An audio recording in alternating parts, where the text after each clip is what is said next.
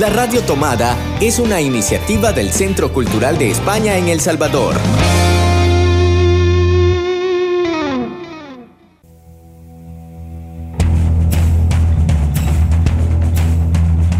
Ayer te vi en Babilonia.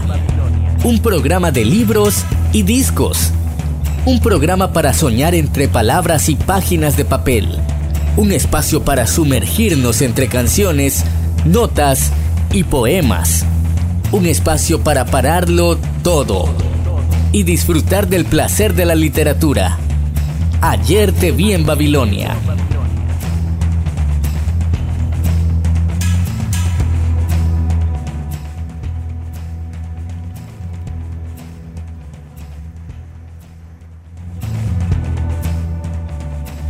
¿Qué tal? ¿Cómo están ustedes? Muy buenas tardes, buenos días, buenas noches. Eh, esperemos que estén disfrutando de este domingo 19 de julio, cuando ya estamos aquí eh, desde ayer te vi en Babilonia grabando nuestro programa número 17 en esta cuarentena. Eh, eso implica lo que ustedes se pueden imaginar, 17 semanas que llevamos encerrados para cuidarnos y sobre todo para cuidar a los más vulnerables, a las personas más mayores y a los que tienen alguna enfermedad para los que pueda ser más complicada eh, la enfermedad que provoca este virus COVID-19.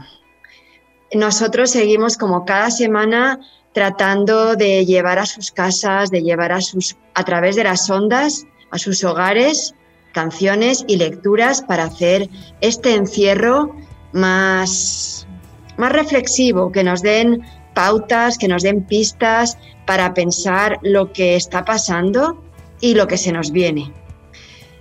Eh, el programa Ayer te vi en Babilonia es el programa de libros y discos del Centro Cultural de España y de la Radio Tomada y lo hacemos cada semana Ligia Salguero, Marvin Siliezar y Eloisa Baello. Ligia no nos puede acompañar esta semana, pero en su lugar tenemos a nuestro compañero Antonio Romero que nos acompaña para hablar en este programa especial que luego os contaremos de qué vamos a hablar de Ayer te vi en Babilonia. ¿Qué tal? ¿Cómo estás, Antonio? ¿Qué tal, Eloisa? ¿Qué tal, Marvin? Pues la verdad que muy bien. Aquí estamos un poco eh, tratando de respetar siempre las normas, ¿no? de, de cuidarnos en función de cuidar a todos los demás creo que lo más importante es entender esa responsabilidad que tenemos todos respecto a los mayores, respecto a las personas que se encuentran en un grado de vulnerabilidad y que debemos eh, cuidarnos pensando no solo para nosotros mismos, sino para los demás. Así que es un encierro particular porque, porque es un encierro que nos obliga a pensar de otra manera también, no solo desde el egoísmo, sino también desde la solidaridad. Qué bien, Antonio, qué bien lo has explicado y nos falta eh, darle paso para que nos salude como cada semana Marvin Chiliezar, nuestro eh, gran hombre técnico de Ayer te vi en Babilonia, sin el cual no sería posible este programa. Marvin, ¿cómo estás esta semana? Pues muy emocionado porque la literatura no solamente habla de poesía, no solamente son novelas, no solamente son ensayos, sino que también tiene una gran gama de temáticas y en este episodio de Ayer te vi en Babilonia vamos a conversar precisamente de otra de las ramas de la literatura y por supuesto siempre referida a las artes. Y por supuesto vamos a tener una selección musical bastante especial que pasa por La Mala Rodríguez y eh, pasando por The New Raymond y por mujeres. Así que no se lo pueden perder. Bienvenidos y bienvenidas a este episodio de Ayer te vi en Babilonia número 53. Efectivamente, este mes de julio empezábamos celebrando nuestro 50 cumple programas, muy contentos. Eh, luego tuvimos un programa, obviamente, eh, dedicado a celebrarlo. También tuvimos un programa con Miguel Huesomisco para hablar de Días del Olimpo, su última novela que se presentó justo antes del de, año pasado, a finales del año pasado y que estuvimos presentando aquí en Ayer te vi en Babilonia junto con Miguel la semana pasada en un programa eh, dedicado a este libro y a comentarlo y a leerlo. Y eh, los dos programas que nos quedan de julio, sí o sí tenemos que hablar de lo que es el tema eh, central del mes en el Centro Cultural de España, que es el arte. Y el arte situado, el arte en el territorio, el arte eh, y el pensamiento o la conceptualización que lo rodea, ¿no? Eh, el arte es importante siempre por sí mismo, solo per se, pero si además nos hace pensar y nos hace reflexionar, pues también va un poco más allá. Y de ese arte vamos a hablar ahora.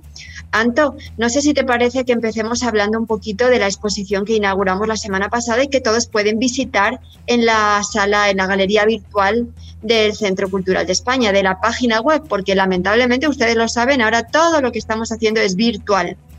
Eh, no es lo mismo a lo mejor poder recorrer una sala y compartir con compañeros, pero ahora desde la página web del Centro Cultural pueden hacer un recorrido de la exposición Futuro.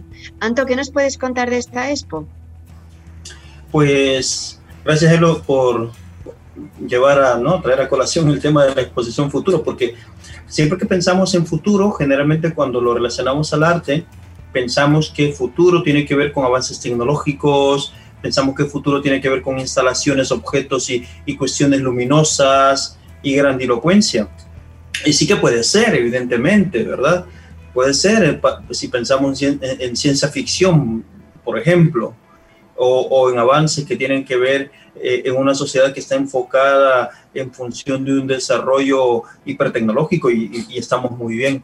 Pero el caso de El Salvador es bien particular y es que como eh, vivimos como sociedad en conflicto y no terminamos de sanar muchas heridas, muchas heridas que tienen que ver con el pasado reciente de la guerra, por ejemplo, eh, claro, ese futuro es muy diferente como se aborda, se, aborda desde un sentido mucho más sociológico y allí creo que aplica muy bien lo que hablabas de, de, de, de ese arte situado, porque claro, es un arte que se piensa desde la hora, se piensa desde el ayer, en, relación a lo que quiere para mañana.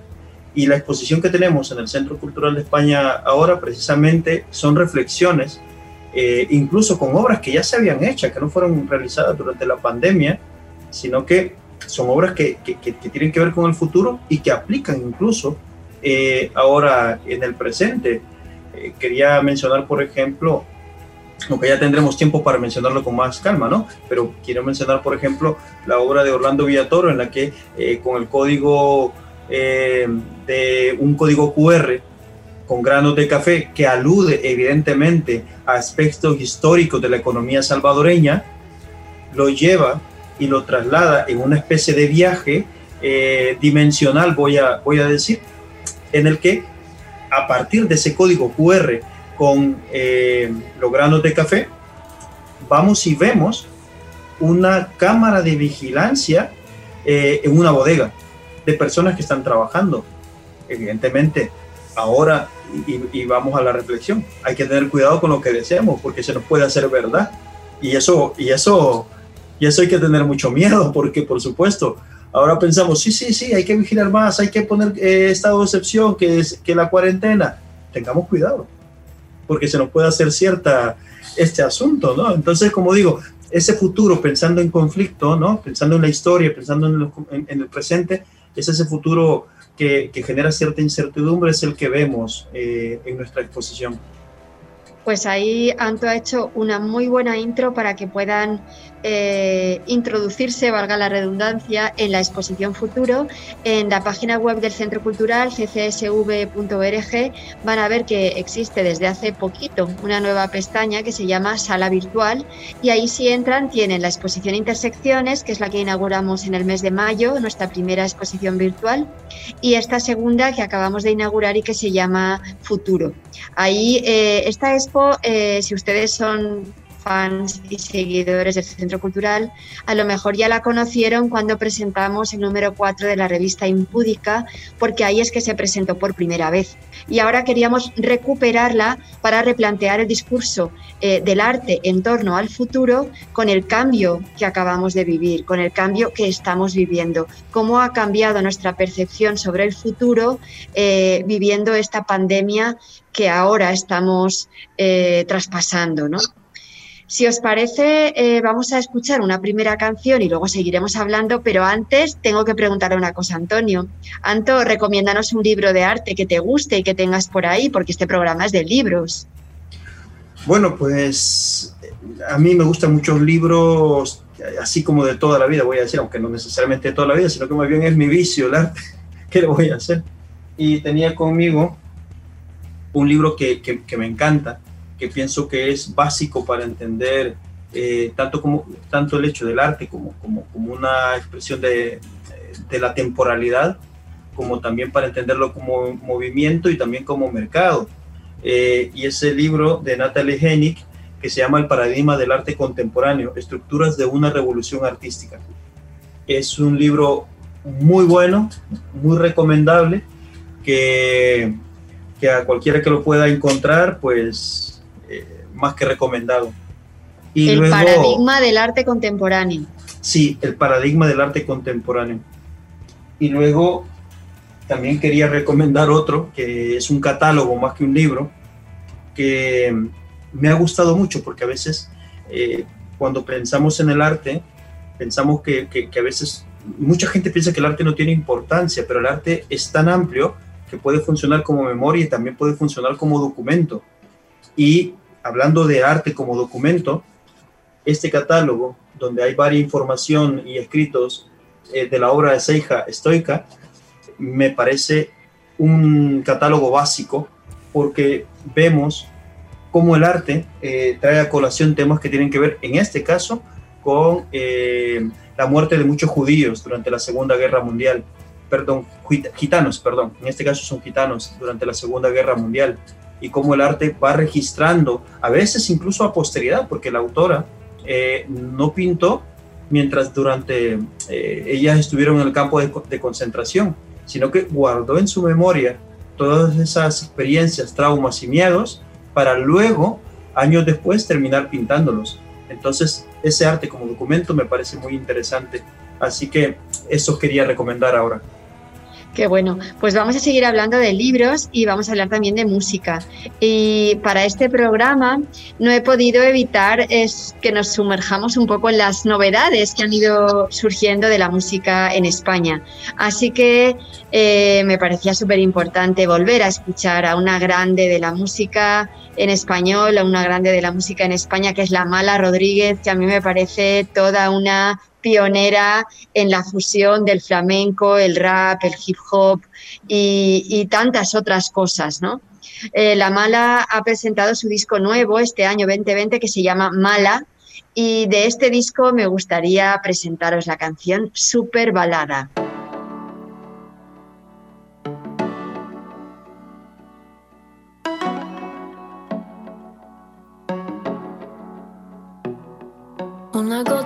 De mi sangre podría, debería servir para quitarte el hambre. Na, na, na, na, na, no quiero crecer, no me venga con eso otra vez. Mírate en el espejo, tienes que ver, yo ya estoy cansada, agotada, hecha polvo. Hay tantas cosas para sentirse bien que no aguanto esta conversación y ya gira la manecilla. Tira el libro, pon en hora el reloj de la mesilla. Ordena tu habitación, hazme caso, hazme el amor. No, no, eso no, otra vez no. 8 millones 532, 702 veces no, son muchos no. Va a seguir aquí igual que siempre. Uh -uh. Camina, camina y.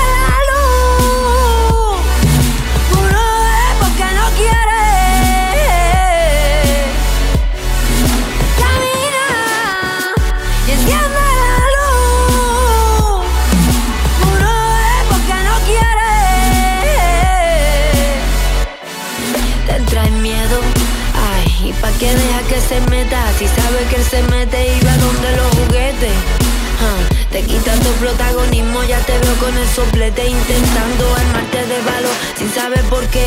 La unión hace la fuerza, amor por compasión. Nunca, no veas nunca esa versión, es mala. No escuches nunca esa canción, es mala. Como tercera parte mala, como tiros entre cejas, como besos entre quejas. Metan ya esos vampiros entre rejas. Sube, sube, usa mi escalera aquí arriba. Usa mi escalera, usa mi escalera, queda muy poco, usa mi escalera, sube, sube, usa mi escalera, aquí arriba, usa mi escalera, no hay ruido, usa mi escalera, queda muy poco. Camina,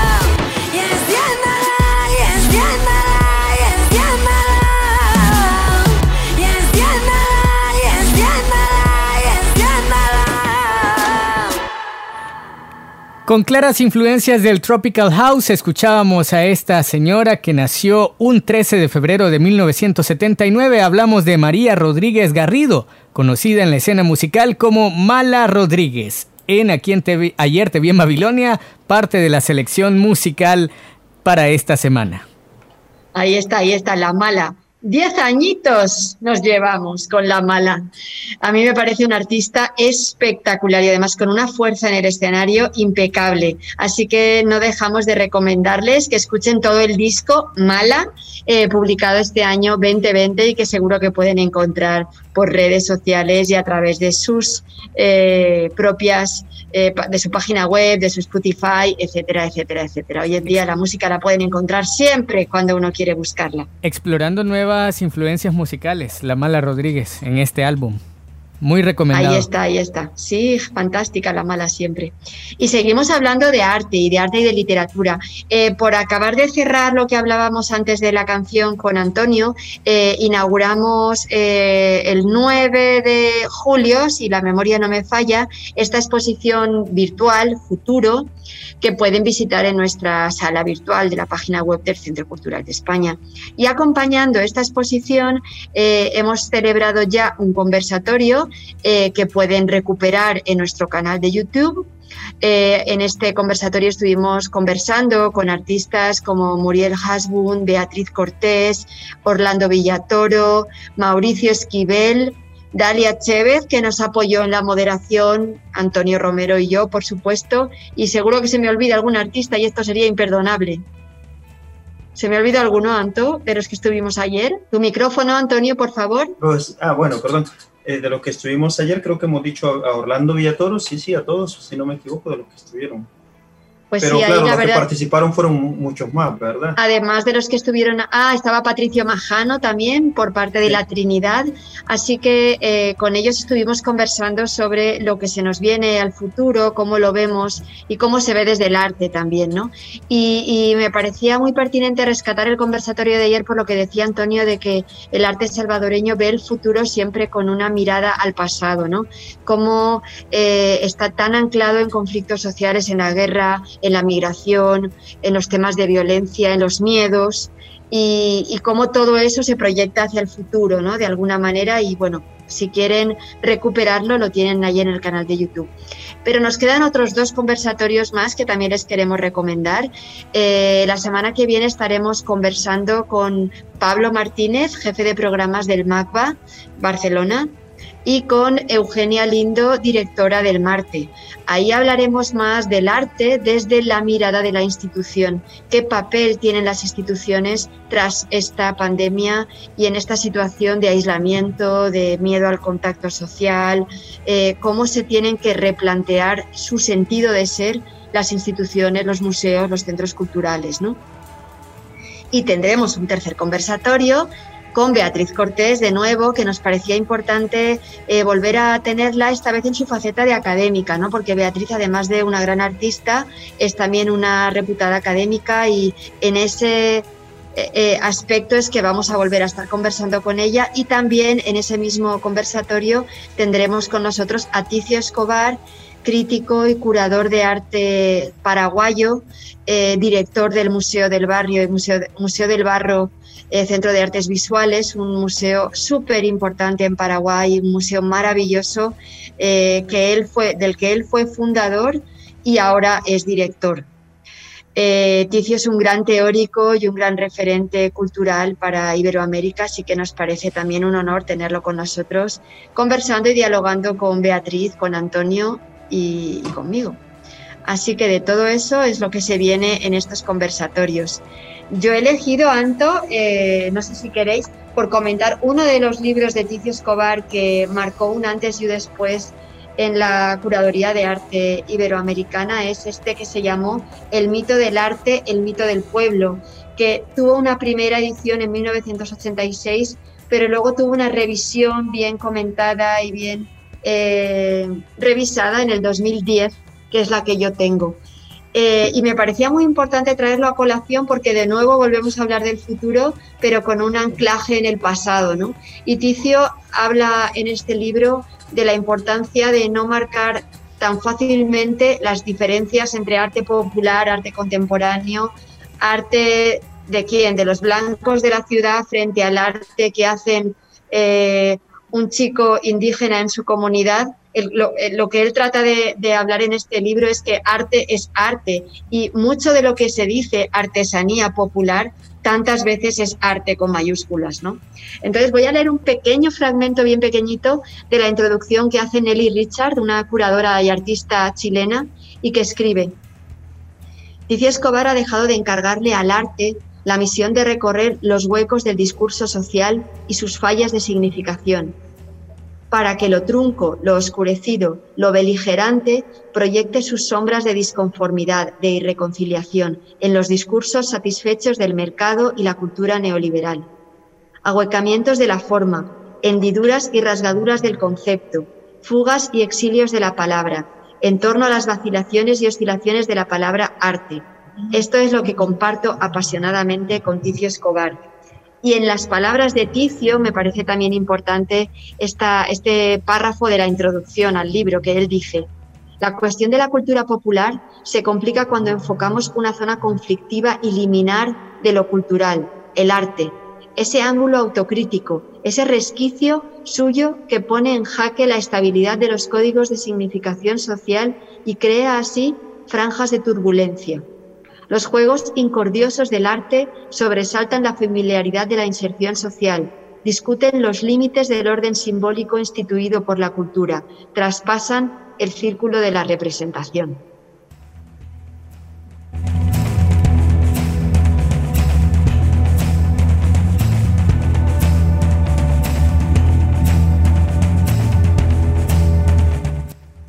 Antonio, ojalá en algún momento podamos tener con nosotros ya de forma presencial a Ticio Escobar en un taller o en algunas conferencias, porque la verdad es que a mí sí es me gustaría fantástico conocerlo. escucharle. Es, es, es, una, aparte de que es una bellísima persona.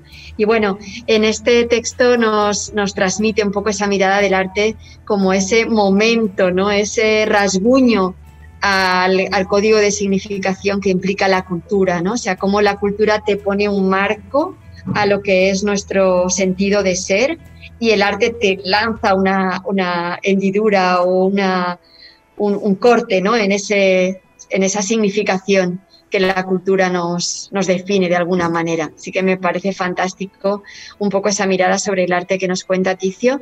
Y tú también tenías un libro que nos querías compartir, Antonio, y que de alguna manera también lo hablábamos, ¿no? que vincula el arte con el contexto, con, con, con, lo que vivimos, con lo que nos sitúa en la tierra, en el territorio.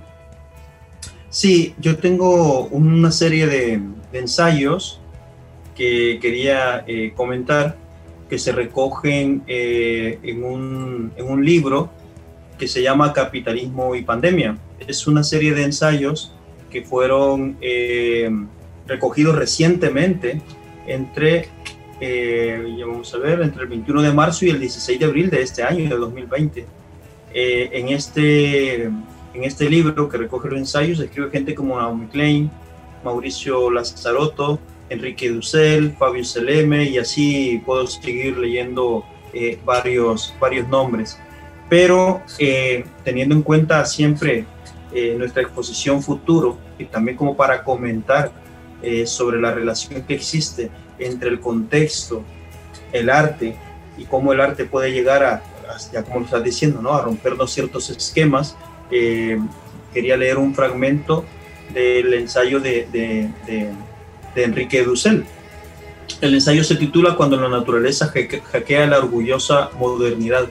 Y esto eh, es un fragmento que quiero leer porque eh, lo voy a comentar luego con, una obra de la exposición que tenemos por allí y si da tiempo pues tal vez con otra obra que se realizó fuera de El Salvador pero para pensarnos ¿no? y repensarnos, porque el arte hace eso, que nos conflictuemos un poco acerca de nuestro, del poder que, que, que, que existe.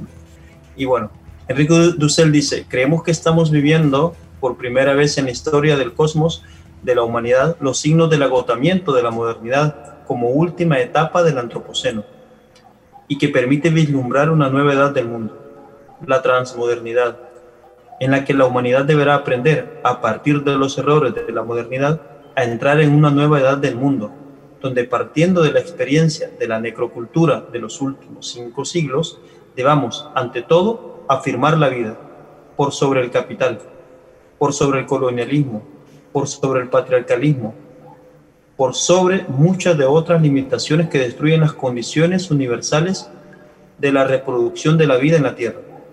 Esto debiera ser logrado pacientemente en el largo plazo del siglo XXI, que solo estamos comenzando.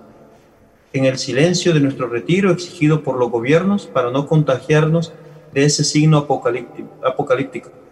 Tomemos un tiempo para pensar sobre el destino de la, humanidad en el futuro. Elegí este fragmento evidentemente porque está en relación al futuro, está en relación a repensarnos como humanidad y porque evidentemente también nuestra exposición tiene que ver con el futuro y como este eh, elemento que vamos a llamarle nuevo, pero los virus existen eh, de toda la vida, de toda la humanidad. Así que le llamaremos elemento nuevo, pero en realidad es un elemento que ha convivido con nosotros y que termina Es un elemento nuevo para nuestra generación, pero justo una, una, de las primeras lecturas que, que, que, repasamos y recuperamos cuando empezamos en los primeros programas especiales para la cuarentena fue precisamente La peste de Camus. La peste, eh, no, eh, bueno, eh, la gripe española, la peste han sido plagas que han estado ahí, que han asolado a la humanidad eh, con menos herramientas que las que contamos ahora y que también han dejado miles o millones de víctimas eh, de estas epidemias que las han habido siempre y que ahora pues vuelven y esta es la primera que nosotros como generación estamos viviendo y podemos contar. Aunque y, aunque, y también ahí haciendo un poco de enlace con lo que mencionabas acerca de Ticio Escobar y de, y de los relatos que existen en torno al arte, que define qué es el arte y qué es artesanía, por ejemplo, cuando a veces la artesanía ya se erige como arte en sí mismo, es que al final es un poder del relato, ¿no? Perdón, es el relato del poder, quiero decir. Eh, Totalmente. ¿Por qué? Porque esto hemos tenido eh, de toda la vida, claro, pero ¿qué sucede? Como el coronavirus ahora toca a una estructura de poder, pues ahora es una pandemia que termina siendo eh, tan traumática para el mundo, pero antes, en los 80, muy recientemente, la pandemia del SIDA, que golpeó a un colectivo muy fuertemente, no ha sido tomada con la misma urgencia que es tomada ahora el coronavirus. O lo mismo pasa con el ébola en África, por ejemplo. Entonces, al final, volvemos a lo mismo de los relatos de, del poder, ¿no? Y de qué es en función de a quién afecta, ¿no? Y de cómo se construye la historia esto es un asunto que, hay que tener como muy en cuenta y por eso eh, me gustaba un tanto este, este texto cuando piensa en la necrocultura, porque al final nosotros eh, vamos y nos construimos a partir de esos fósiles que vamos armando, de esas cosas que vamos coleccionando y esa necesidad de crear una especie de nueva mirada a lo largo del siglo XXI para cambiar eh, la humanidad misma. Lo veo difícil, pero como dice Enrique Dussel, estamos empezando el siglo, ¿no? Y esto se tiene que empezar a construir. Ojalá, Ojalá. Y tú comentabas, Antonio, que este texto lo vinculabas con una obra de la Expo Futuro. Sí, totalmente. Y es que eh, muchas de esas necesidades de crear nuevas relaciones en torno al futuro, ya de alguna manera, y de, y de evitar los conflictos, que es un poco utópico, vamos a decirlo, al menos planteado de momento, eh, ya visualmente lo plantea eh, eh, Carmen Elena Trigueros, cuando pone dos elementos que estamos acostumbrados a pensarlos como conflicto, que es la persona de, Antimotines, ¿no? Ese, personaje Antimotines y una persona que, representa el brazo armado del poder como es la policía, con el coronavirus como un objeto de color, ¿no? dentro de esa línea negra que tiene, el único objeto de color es el coronavirus, más que eh, desunir y generar del temor, que es el relato del poder al final, crear un confinamiento, crear distanciamiento social, para que ese distanciamiento social no sea en relación a una especie de solidaridad, sino más bien a una especie de control social. O sea, es un relato diferente. Entonces, claro, ella lo que hace es comentar una nueva mirada en el que ese coronavirus, en lugar de desunirnos, nos una. Y eso me pareció muy interesante porque plantea una utopía, aunque también ya de alguna manera, eh, de manera un poco juguetona, eh, hablando de la armonía, también ya lo había tocado Orlando Villatorio, Villatoro, perdón, con, con el genoma del coronavirus, donde eh, musicaliza los caracteres del genoma con distanciamiento social y sin distanciamiento social dos obras que están expuestas ahora en nuestra sala virtual. Bien interesantes ambas propuestas. Y no sé si les parece que pasemos a la siguiente pausa musical para, para ir digiriendo, no sé si lo he dicho bien, que esa palabra siempre se me traba, todo lo que hemos leído y comentado. Podemos eh, escuchar una nueva canción, eh, Marvin, que en este caso se trata también de una canción de este año, nuevecita, eh, El Árbol de la Vida, del grupo de New Raymond, que ha sacado su nuevo disco en el 2020, disco que se llama Coplas del Andar Torcido. Y de este disco pues he seleccionado esta canción que me ha gustado mucho, El árbol de la vida.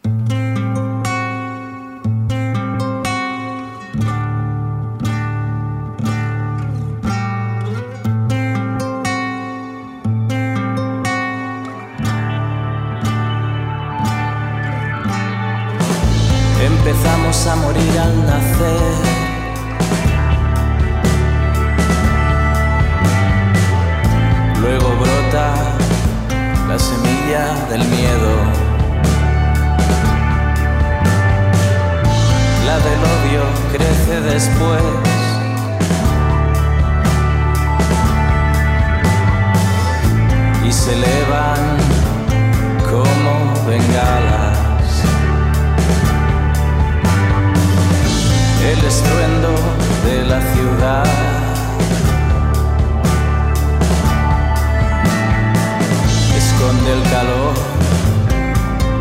del infierno.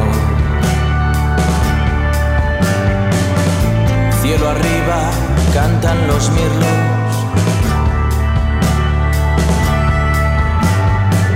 Una bella canción llena de tristeza.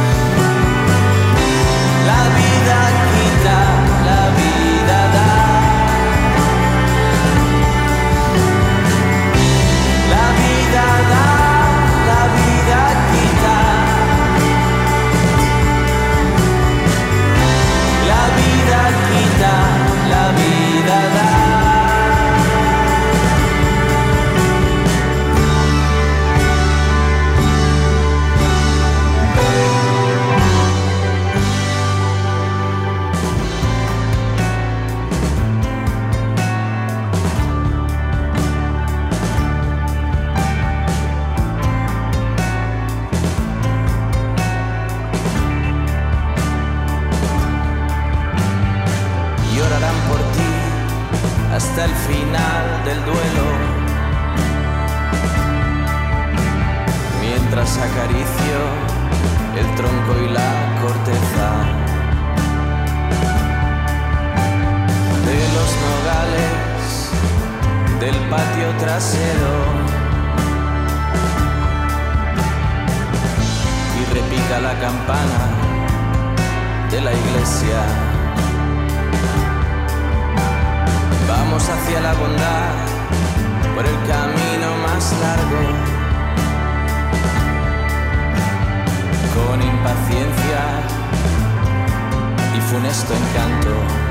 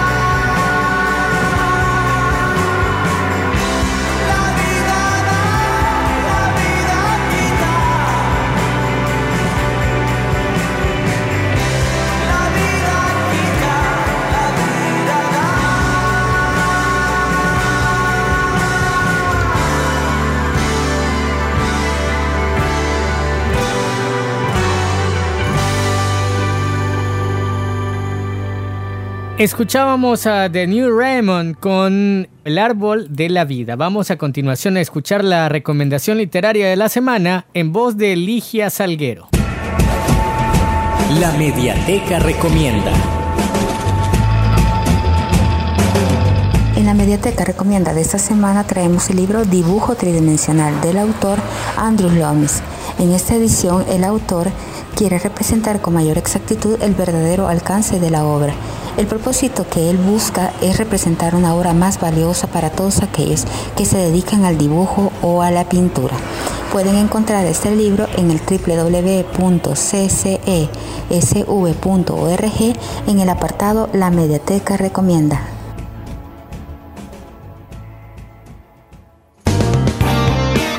La Radio Tomada es una iniciativa del Centro Cultural de España en El Salvador.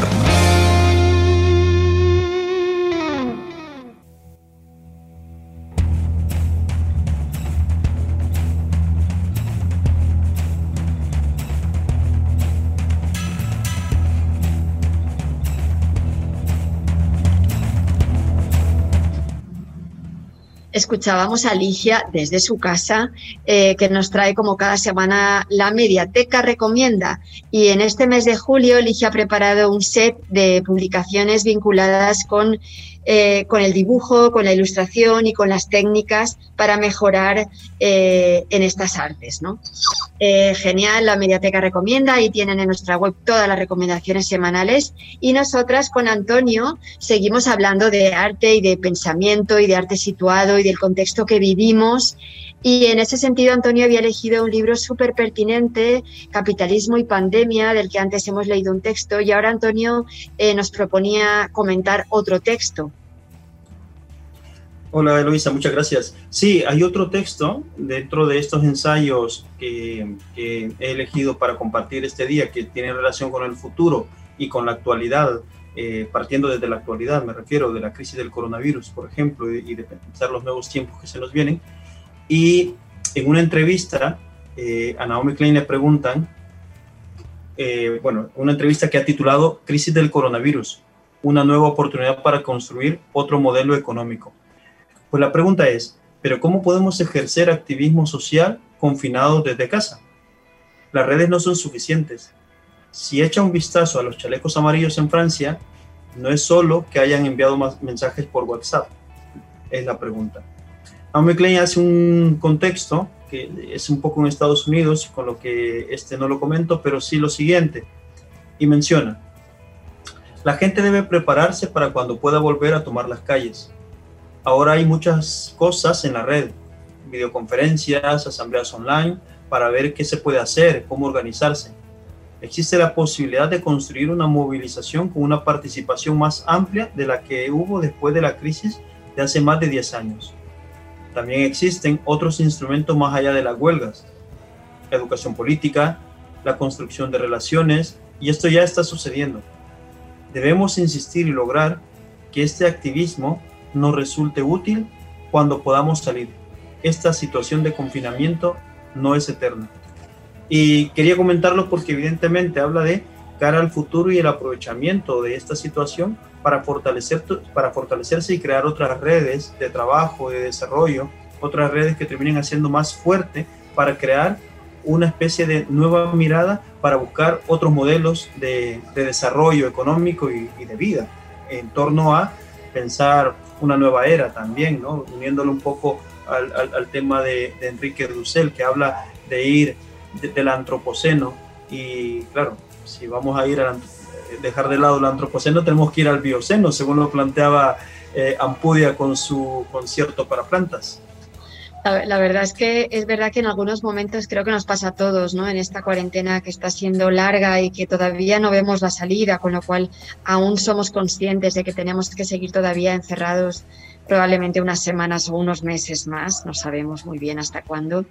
Pero es verdad que en algunos momentos uno tiende a, ser pesimista, ¿no? Como a pensar que ya no, que no, no se ve una salida a este mundo que hemos creado, ¿no? Pero es verdad que, que, tenemos que tratar de levantar el ánimo y pensar que si, si, queremos que haya otro mundo posible, tiene que partir de nosotros y que eh, solo no se va a crear. Tenemos que ser todos los que demos los pasos para ese posible otro mundo eh, no tan desigual, donde la desigualdad no sea una, una, normalidad. ¿no? A mí me gustó mucho una entrevista que le hicieron en carne cruda a Marina Garcés, que decía, eh, en esta crisis se ha visto más que nunca la gran herida y la gran fragmentación del mundo y la gran desigualdad sobre la que se ha organizado el mundo, se ha organizado el mundo de hoy, ¿no? Y lo que no tendría sentido es que volviéramos a reorganizarnos en una nueva normalidad que vea normal esa desigualdad, ¿no? O sea, como no seamos capaces de romper con esas eh, con esas imposiciones del capitalismo, creo que va a ser difícil que podamos reconstruir una nueva sociedad. ¿no? Y bueno, ahí ya nos ponemos soñadores y utópicos, pero si perdemos la esperanza nos vamos abajo. ¿no? Y, me gusta cerrar con, con, esta lectura que vamos a cerrar porque, bueno, creo que enlaza muy bien con lo que ha leído Antonio de Naomi Klein.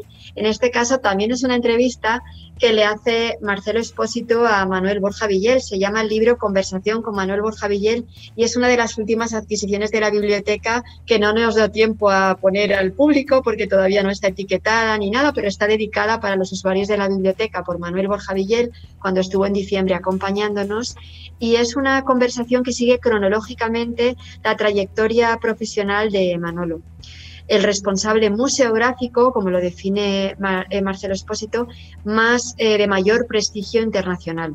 Los tres capítulos que componen eh, la obra corresponden a sus tres periodos sucesivos al frente de la Fundación Antoni Tapies, del Museo de Arte Contemporáneo de Barcelona, el MACBA, y del Museo Nacional Centro de Arte Reina Sofía, la institución que actualmente dirige.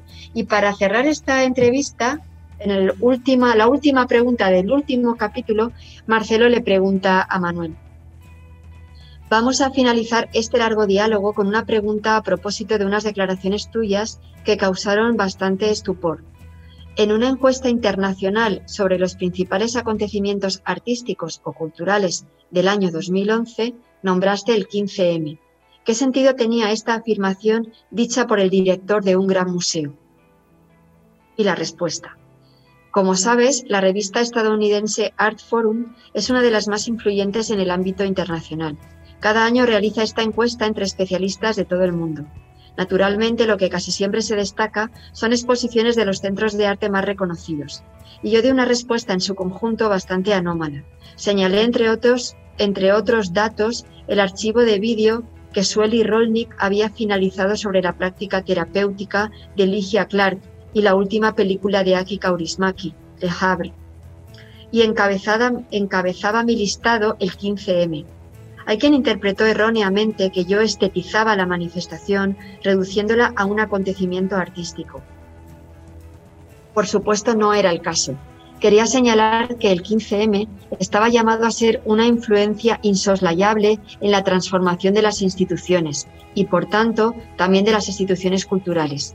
La eclosión del 15M iba a implicar evidentemente cambios muy radicales en nuestro modo de entender la ciudad y la propia democracia, el espacio público y las formas de gobierno. De hecho, así ha sido. Pero el 15M dejaba patente también que se trataba de un punto de inflexión en las luchas de los movimientos sociales. El protagonismo de ese acontecimiento no estuvo tanto del lado de los activistas como de mucha gente común y corriente que se sintió politizada de diferentes maneras. Si a principios de este siglo el debate se centraba en el antagonismo frente a las nuevas estructuras del capitalismo global, con el 15M se vislumbraba un nuevo ciclo por el que se hacía patente la necesidad de crear nuevas formas de organización social de mayores dimensiones, que no ejerzan solamente una resistencia a la hegemonía, sino que consistan en construir otros modelos de sociedad. Y eso quiere decir también pensar la transformación de las instituciones de una manera que ya no sea reducida, no solo a pequeña escala ni de forma aislada. Estaba claro ya en el mismo año 2011 que la cultura y sus instituciones no pueden quedar al margen de este gran reto de nuestra época. Justamente ahora se dan las condiciones para que cobren forma para que cobren forma nuevos tipos de instituciones. me parece fantástica esta, este cierre de Manolo, que además él lo escribió hablando de una crisis, la del 2008-2011, que tuvo en el 15M una manifestación social bien importante de crítica y de exigencia a las instituciones de una transformación, pero creo que hoy en día estamos ante otra crisis de distinto sesgo, pero que igualmente nos reclama cambios, ¿no? Cambios hacia nuevos modelos de gobierno, nuevos modelos de democracia y nuevos modelos de organización social, que ojalá podamos vislumbrar. Pues con esta lectura de conversaciones con Manuel, con Manuel Borja Villel y con la lectura que proponía Antonio, Capitalismo y Pandemia, eh, les dejamos, también hemos leído El mito del arte, el mito del pueblo de Ticio Escobar y con esto nos vamos despidiendo para el día de hoy. Marvin, Antonio. Bueno, muchas gracias Eloisa, muchas gracias Marvin. Ha estado muy interesante poder compartir con la gente sobre los libros que tenemos ahora sobre la mesa y por sobre todo eh, el pensamiento, ¿no? porque los libros son eso, es alimento, es nutrición, nos habla sobre los tiempos y nos hacen repensarnos como personas.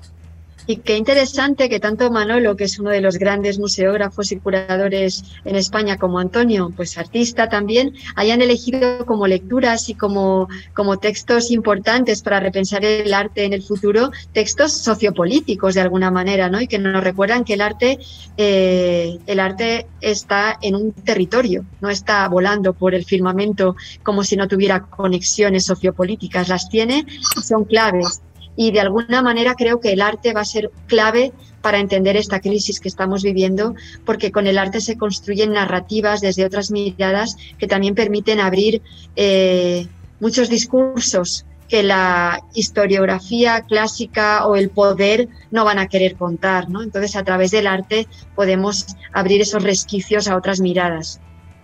Totalmente de acuerdo, Eloisa. Pienso que el arte precisamente nos invita a una lectura eh, diferente de la historia, mucho más abierta, mucho más dinámica, en la que las voces se vuelven mucho más eh, participativas. Claro, ya luego si encontramos un libro y demás, hay que saber quién escribe la historia, ¿no? Pero sí, el arte como tal, que no es lo mismo el arte que el mercado, hay que, hay que decirlo, ¿no?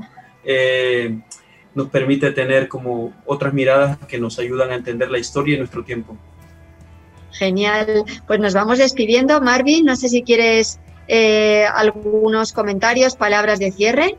Solamente quiero invitarles a que estén pendientes de los nuevos programas de la radio tomada que vienen con una diversidad de temas y de voces para que todos y todas tengamos que, tenemos algo que decir, también tengamos voz en el mundo todos valemos y en el dial y en la radio tomada todos cabemos. Así que muy pendientes de esta nueva temporada que estamos por iniciar en las próximas semanas y que vienen a acompañar a los programas también que producimos con mucho cariño desde el Centro Cultural de España, como son A Dos Bandas, Gercio Cultureta, eh, por supuesto, Ayer te vi en Babilonia y el histórico ya eh, Cinema Radial con Silvia Estrada. Pues ahí seguimos, todos estos programas los pueden encontrar en la radio tomada. Y aquí ya estamos cerrando eh, nuestro programa número 53 de Ayer te vi en Babilonia, programa de libros y discos del Centro Cultural de España en El Salvador y de la radio tomada. Y nos despedimos eh, con un programa más dedicado a escuchar canciones para un encierro y lecturas para una cuarentena o al revés, queda lo mismo el orden. Nos despedimos como siempre en estos programas con un recordatorio que no puede faltar, un recordatorio especial especial a todos los compañeros y compañeras, trabajadores y trabajadoras que han seguido eh, trabajando ahí fuera para que nosotros podamos quedarnos eh, teletrabajando en casa, para que podamos comprar en el supermercado, sacar la basura, pedir agua, pedir gas. Eh, todos ellos hoy en día son nuestros verdaderos héroes también, por supuesto, eh, los que están realmente en primera fila en los hospitales, celadores, enfermeros, médicos, que además están siendo el sector poblacional con más víctimas, ¿no? con más fallecidos y, bueno, pues lamentablemente cada semana eh, hay una enfermera, un médico, una médica, una doctora, un enfermero falleciendo y esto está siendo verdaderamente una sangría tremenda y bien triste para nuestro país, para nuestra sociedad, para nuestro mundo, ¿no? Para todos ellos, eh, este programa y esta canción con la que nos despedimos, eh, una canción de un grupo eh, nuevo para mí que no conocía, que se llama Mujeres, que tienen este disco que se presenta en el año, en este año, en el 2020, que se llama Siento Muerte, y que la canción que vamos a escuchar es una canción pop como me recuerda inevitablemente a los Ramones, y se llama El Momento Exacto. Con ellos nos despedimos, con mujeres y el momento exacto. Chao.